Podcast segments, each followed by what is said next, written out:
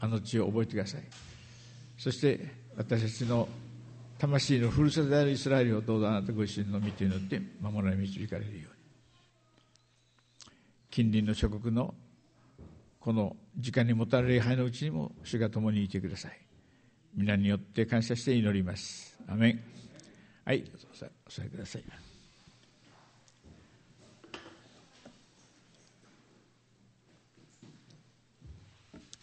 それでは聖書をご一緒に開きましょう。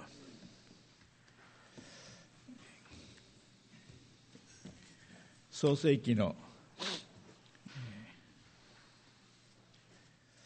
第12章。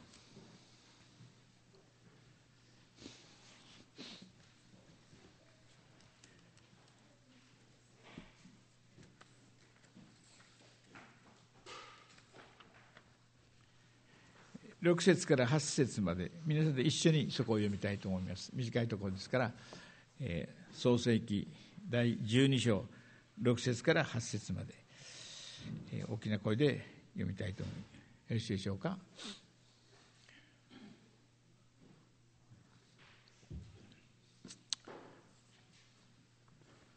はい、声を合わせてご一緒にそこを読んでいきたいと思います。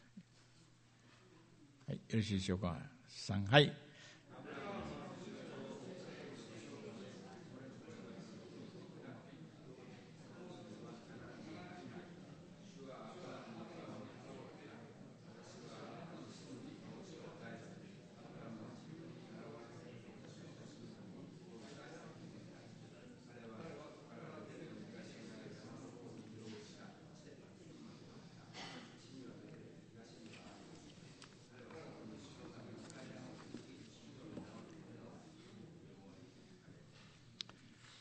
はい、そこまですね。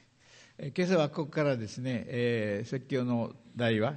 え、旅の終着と新たな出発という、え、このことをご一緒に見ていきたいと思っています。えー、ヘブル書の中に13章の11章の13節の中に自分たちが地上ではよそ者であり仮住まいのものであることを公に言い表したのですと、えー、この旧約の人々もですね地上では旅人でありこの住んでいる今は仮住まいの世であることを言い表したというふうに書いてありますが私の人生は旅であるというこのアブラムのあるいはアブラハムのこの人生もまさにこの通りだったと思いますが、えー、奥のその道の芭蕉の国ですね。これは芭蕉の人生観というかあるいは芭蕉の世界観を表した言葉があの本がですね、えー、彼の書いた本が奥の細道というこの旅に関する言葉です。月日は白大の科学にして行き交う年もまた旅人なりと、まあ、旅から旅をですね、えー、その歩んできたこの場所です、えー、なぜこの場所と名前が付けられたかということをですねいつかの NHK のテレビであの解説していたんですがこの場所というのは、えー、あの何にも役に立たない。えー、そういうことでこの場所はですね自分もこの場所と同じように役に立たないというふうな意味からこの場所という名前を付けたということをですね聞きました。支援の90編の中には私の人生というものが何であるかということをですね、えー、この詩人がそのことを歌っていますが私の人生は非常に短い旅であると。70年、80年、もうその時代のですね、70年、80年、これが私たちの人生なんだと。そして、えー、この、そういう人生ですから、自分の己が日を数えることを教えてください。自分の人生が幾年生きられるか、それは短いですよ。だから、その、それを数えてみなさい。しかしこの聖書のですね、あの教えの素晴らしいところはね、そういう人生であるけれども、様々な苦しみや、いろいろ問題がある人生ではあるけれども、この最後の90編の14節から17節の中にはね、しかしそうだけど、人生を楽しませてくださいという言葉が出てくるんです。これは、えー、芭蕉の奥の細道の中にも人生を楽しませてくださいというそういうこの流れはないんですさまざまなことがあるけれども、しかしこの支援の記者はですね、そういう中においても人生を楽しませてください。これが聖書の旅です。まさにユニークな旅論だとこう言えると思いますけれども、アブラハムの旅の終着、それから新しい出発がこの始まるということをですね、今日ここから見ていきたいと思いますが、一つはですね、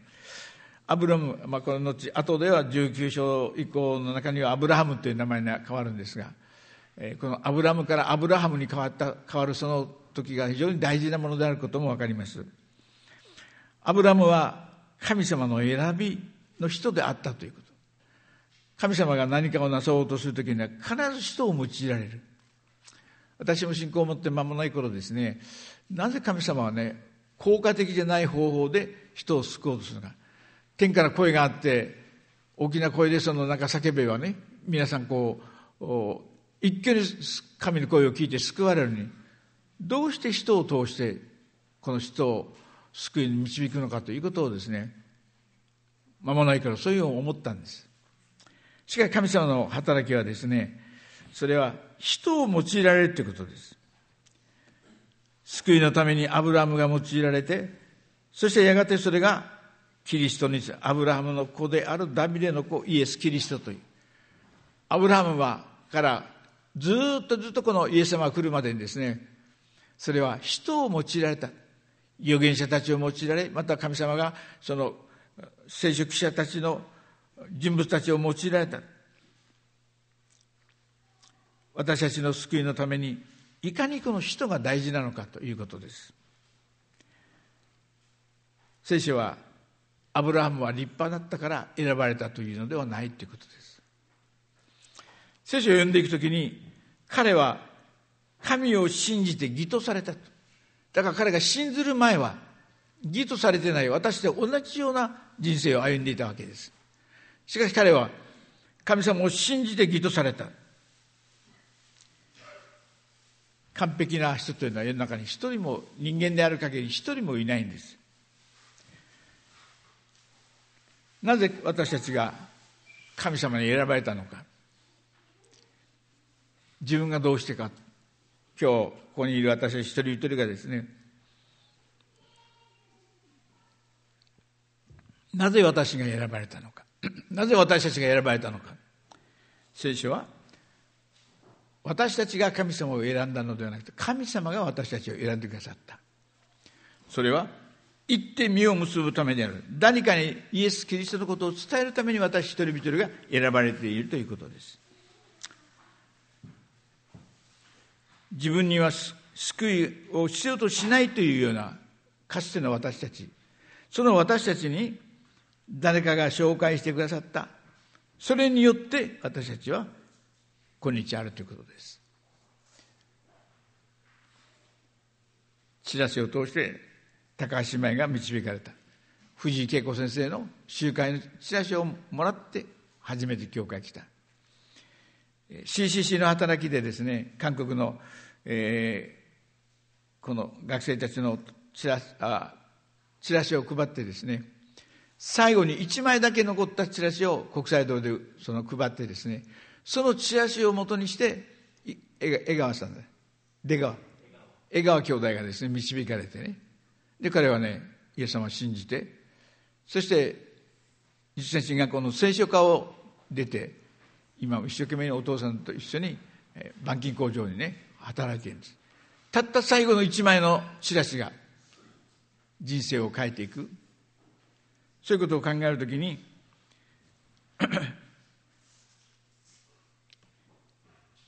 アブラハムも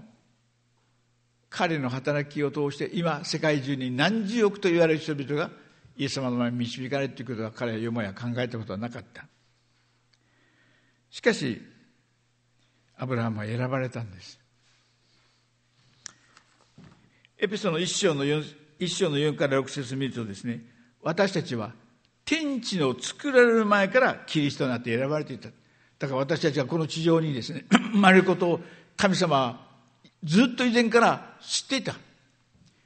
どこのところで誰の子供として生まれるかということを神は知っておられた。そして私、その生まれた私たち一人一人がですね、救われるということも神様の計画の中にあったということですこれはすごいことですね神様に選ばれていること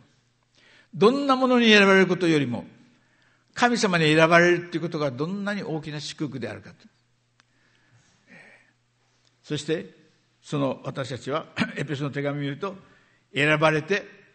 そして神様の栄光を称えるために私たちは選ばれたのであると。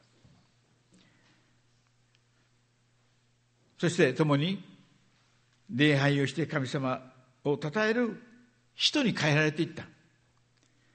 神様が一番喜ばれる何かというとそれは神様を称えることです。私も教会使をしてですね多くの仏教のお坊さんたちとかねいろいろな人で会うんですが彼が言うにですね教会は毎週集まってね神様を賛美し礼拝していると。これはね仏教ではできないことです。しかし私たちはこうして礼拝を通してね神様を称えるというこういうような、えー、人生に変えられた。神様を称えること。これが神が一番喜ばれることで同時に私は神様を称えるために導かれる。支援の第150編をそこを開いてみましょうか。支援第150編。じゃあそこを戸口から読んでくれるかな。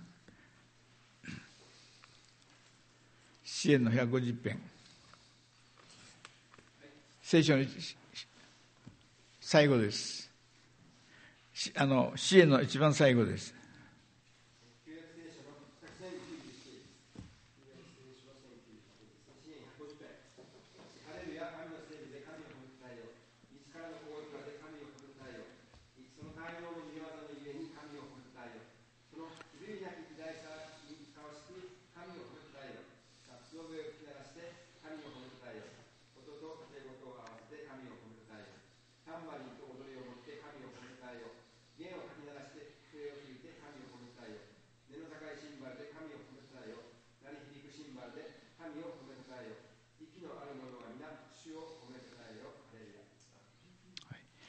この支援の一番最後にですね、えー、この作者は神様を褒めたたえることをもって支援の締めくくっているということです。私たちは本当に神様を褒めたたえることそのために今日ここにあるということです。もう一つこの選びのところを見るとですね神様はなぜアブラハムを故郷のウルではなくてわざわざ遠いカナンの地まで連れて行くように選ばれたのか、まあ、このカナンからあのウルからカナンまでどれぐらいの距離があるかちょっとこの、えー、聖書で今調べてるんですがどれぐらいの距離があったからですね。結構の旅だったと思います。そのウルというところから神様はそのカナンまで導かれていった。なぜかというとですねそれはカナンというところは交通の要所であったということです。カナンはアフリカとメソポタミア、アジア、そしてヨーロッパに行くために必ず取ればならないところだったと。だからまさにこの交通の要所なんです。世界の中心であり、また大通りだったというふうに言う方もおりますが、カナンはですね、左上が、それがヨーロッパになります。カナンから。左上がヨーロッパ。そして右上がアジア。そして下はアフリカ。そういうところで、カナンが神様によって選ばれた場所であったと。どこでもいいというわけではないんです。前も話したように、戦争によってユダヤ人がでたくさんの人が殺されました。その時にオーストラリア、アルゼンチンはですね、どうぞ私たちの国に来てイスラエルの国を作ってくださいとこう言われたことがあるそうです。しかしそこはアルゼンチンもオーストラリアもですね、神様が選んだ地ではないわけです。コンピューターを使って地球の中心をどこかと工学的に調べたらですね、エゼキエの五章の五節の中に、イスラエルが、あるいはカナンが地球の真ん中に当たるという、そういうことが分かったそうです。サタンはなぜこのイスラエルを攻撃するのか。なぜ今日までユダヤ人を攻撃したのかというとですね、それは、アブラハム、イエス・キリストの計画を悪魔はそれを破壊しようとしている。だからユダヤ人イスラエルそこはサタンのまさに罠のところであるということです。イスラエルを祝福する者は祝福されるというこれは前にも言ったそのイスラエルをですね祝福しそしてユダヤ人をあの第二大戦の時に守ったその国々は今祝福されているということです。ですからこれは交通の要素がこのカナンの地であったという同時にですねこれはまた信仰の要でもあったということです。アブラハムがもしこのウルというところにとどまっていたらですねそこもこの間お話したように偶像の町であるそして物質文明の中心の町であった。文化の中心の町であった。もしアブラハムがいつまでもウルに住んでいたらですね彼は決してアブラハムになれなかった。多くの国民の父というアブラハムとならなかった。デマスというパウロの弟子はですね私を捨てて彼はテサロニケに行ってしまったという言葉があります。テサロニケというのはですね非常に、えー、賑やかなというか商売の中心的なところ。しかしそれはあの悪い町であった。テサロニケテサロニケ人と言われるとですねそれは悪徳の町というふうに不道徳の町と言われるぐらいテサロニケはそういうふうな町だった。でデマスという人はそのパウロを捨ててそこに行ったと。だからある面ウルはこのテサロニケに似ていたということが分かります。これがアブラハムが選ばれた選びの神様の選びの原点であったということ第一番目です。第二番目はアブラハムはですねここに信仰の旅を続け長い年月をかけてウルから波乱通ってそしてカナンまでやってきたその、えー、ウルがどこにあるかということねあのご質問があったようですが、えー、あの来週できたらあのこれにですね大きなえー、せあのあの時代のそれをね皆さんに示したいと思います。えー、うるうるって言ってもそのどこにうるがあるかっていうのはね分からないとあのあれですから来週それを示します。彼はですねアブラハムはカナンの地に着いた。しかしそこはまた同時に信仰の戦いの場であったということです。信仰というものは絶えざる戦いがあるんです。イエス様を信じたら何の問題も戦いもないというそういうものではない。逆にもっと戦いがあるんです。だからパウロはエペソン6章の10節から19節の中にこの私たちは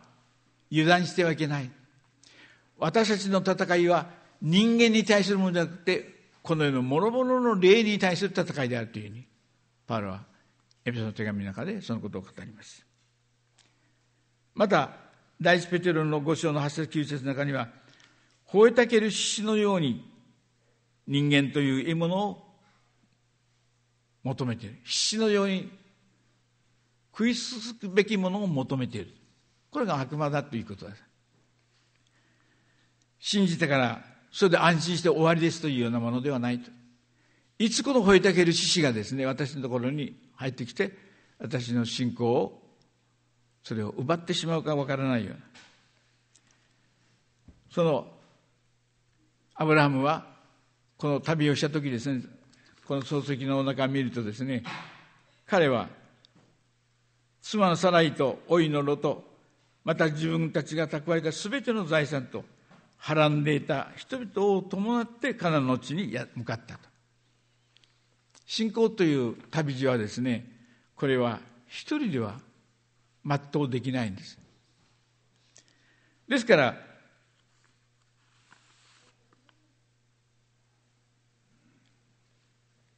そこに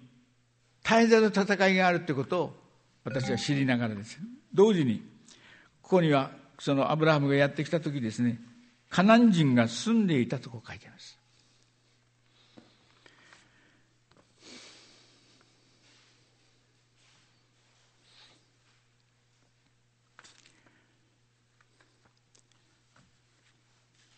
カナン人というのは、これはハムの子と呼ばれる実章の6節の中にハムセムヤペテというその3人の子供たちがいましたね。その中でセムヤペテは良かったんですがハムはですねあのノアの洪水からお父さんが酒飲んで裸で寝ていた。それを二人の兄弟たちに呼んでみろみろとこう言ってですね、え、その父の周知をですね嘲笑った。それでハムはですねそれから神様の祝福を受けることができなくなったというのがハムの子息です。でこのハムというのはウルリにいたこの人々はこのハムであったと。ハムの子孫であったと。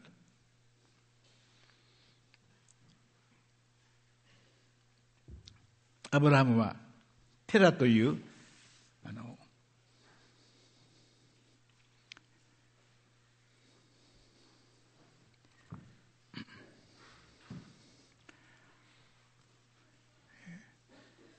11章の26節の中に。テラは70年生きてアブラハムとナオとハランを生んだ。これはテラの歴史である。テラはアブラハムナホルハランを生みハランはロトを生んだ。ここにその家族の経図が書いてありますけれども。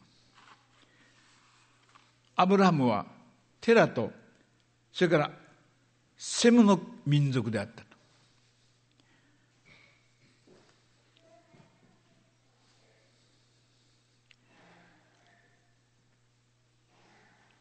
ですから、えー、信仰はサタンとの戦いの中にあるということ。神を知らないところのカナン人がそこにいてこの人たちと戦わないといけなかった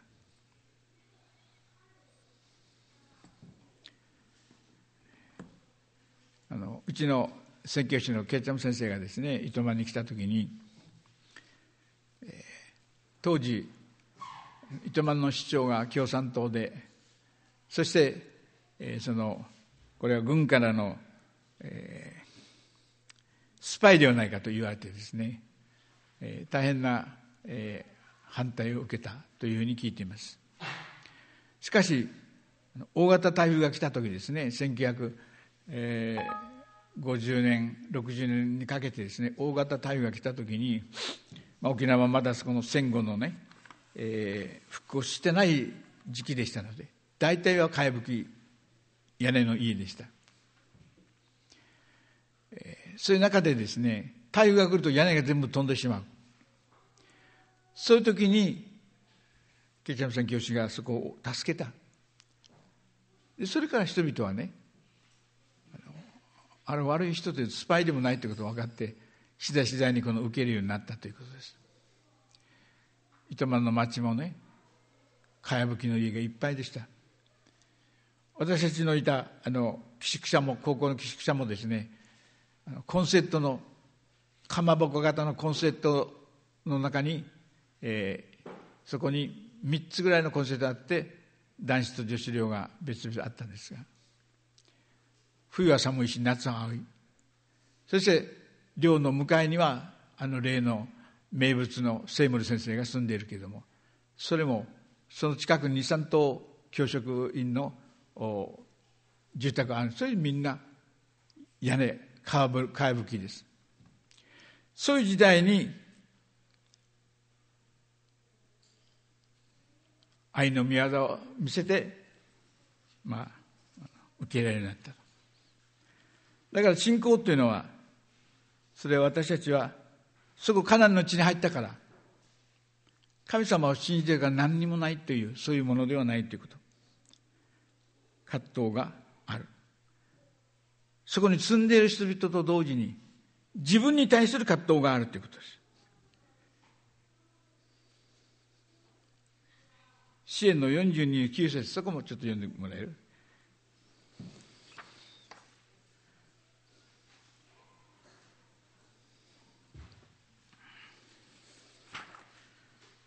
42の9節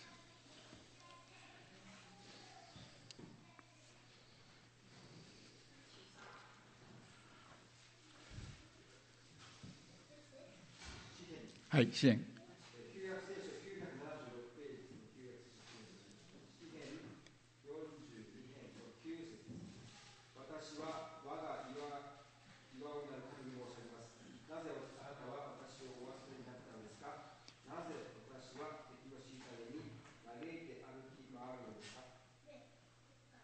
ここに支援の作者もですね、なぜ神様というふうに言います。おそらくのアブラハムもですね、このカナンの地に来た時に、何年もかかって歩いてきた。あれロバに乗ってきたか、ラクダに乗ってきたか分かりませんけど、とにかく長い旅をしてきた。しかしそこには先住民がいた。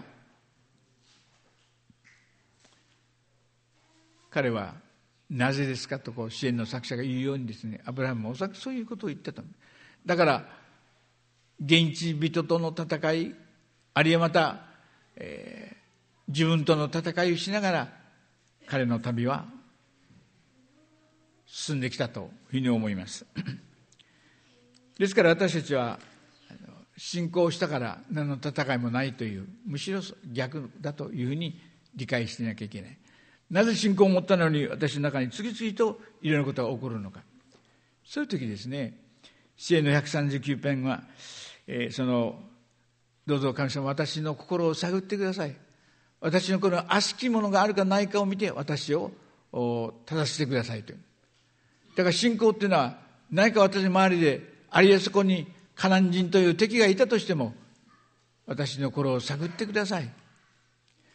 他の誰かのせいにしないで私の心を探ってください。というのがこの私たちの生き方だと思うんです。で最後にこの支援のあごめんなさい。あの漱石のですね7節と8節。主アブラムに現れて言われた。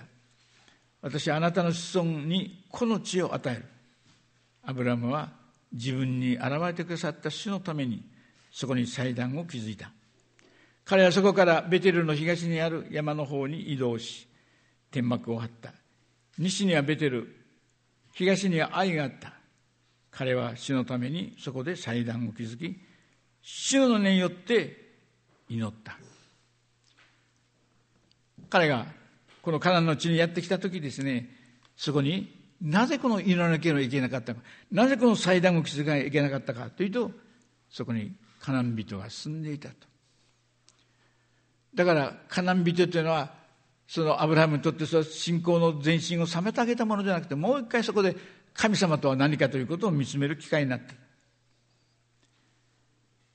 この環境の中で彼が何をしたかというとまず神様に祈ったということです。またの福音書の中にイエス様が神の国と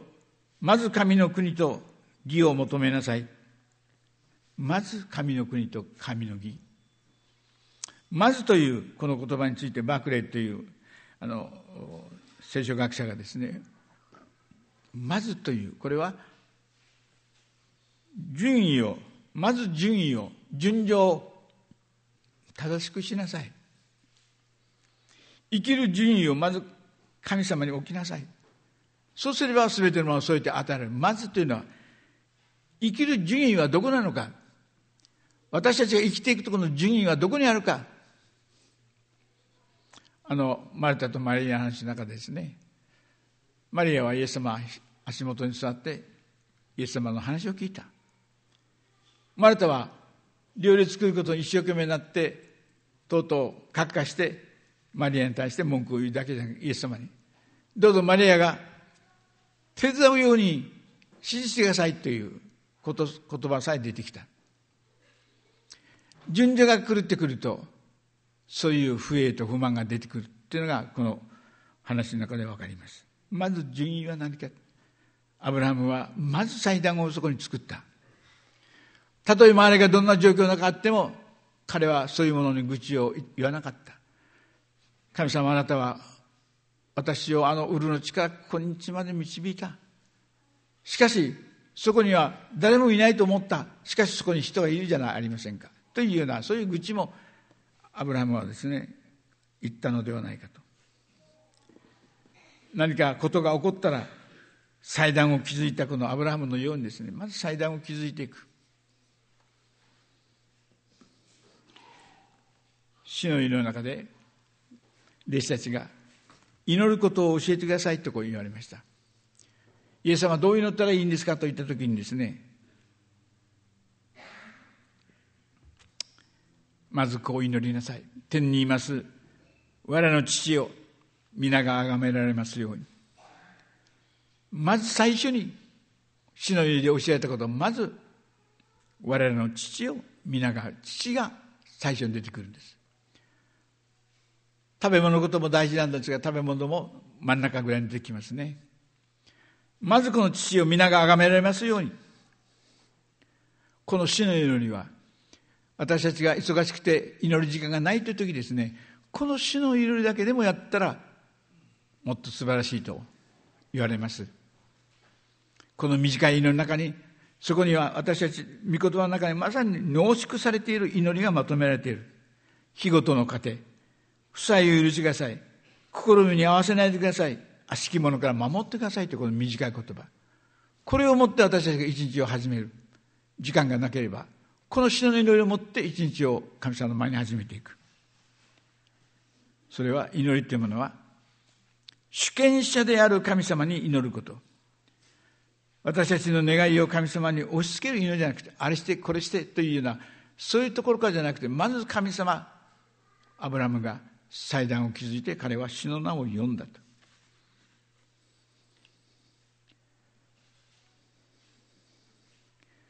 主の皆を呼んだってこの18節の中に。まず主の皆を呼ぶ。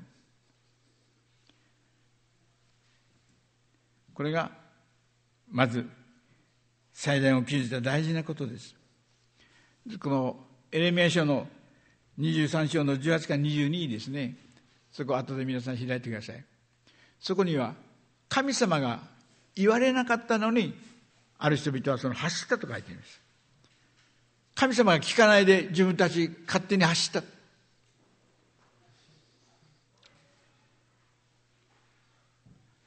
神に聞かないで走る。アブラムは祭壇を築いて今私は困難の地にいます。これからどうしましょうかというこの祈りをね持って主の前に祈ったということです。私たちはこの主の名を呼んでいく。ですから結論として信仰の旅には決断と行動が伴いそして一歩踏み出していくということ。まあ、えー、今年の標語の一歩前進というですね、まあ、この言葉を何を私はこの1年間何を一歩踏み出すかということが、えー、人々の中にまたそれが起こされているというふうに思っています。一歩を踏み出す。私の一歩は何か。2歩でも3歩でもそういうものはいいんですがでも神様の前に一歩だけ神様を進ませてください。その一歩は何ですか？いろいろあると思いますがそれを覚えてですね。このアブラハムのウルからカナンに向かった旅。先ほど賛美を、まあ、これから一緒にやりますけどどうぞ、えー、賛美時々準備してください。とてもいい選曲をされたと思いますけれども。私たちの人生も売るからカナンという。その旅路はさまざまな人生の経験の中でさまざまなことが起こるけどしかし最終的に神様は責任を持ってこの約束を漱石を見ると神様は約束を必ず成就してくださる神様である。遅いからといってどっかそれたりしないでその神様の約束を本当に信じてね歩んでいきたいとこう思います。では一言お祈りします。愛する天のお父様あなたの皆をあがめて感謝します。今私たちは人類の歴史の中に大きな影響を与えたアブラムアブラハムの生涯を学んでいます。これは私たちのまた人生であることも覚えます。主よどうぞ。私が一日一日一歩一歩歩む先々において神様の見てがあることを本当に信じます。神様どうぞ今週も私たち一人々の人生の歩みの中に神様は伴ってくださることを信じます。そして何かことが起こればどうぞアブラハムのように祭壇を築いて死の名を呼ぶ。死の名を求め主に従うことができるように皆によって感謝して祈ります。アーメン。はいそれでは賛美しましょう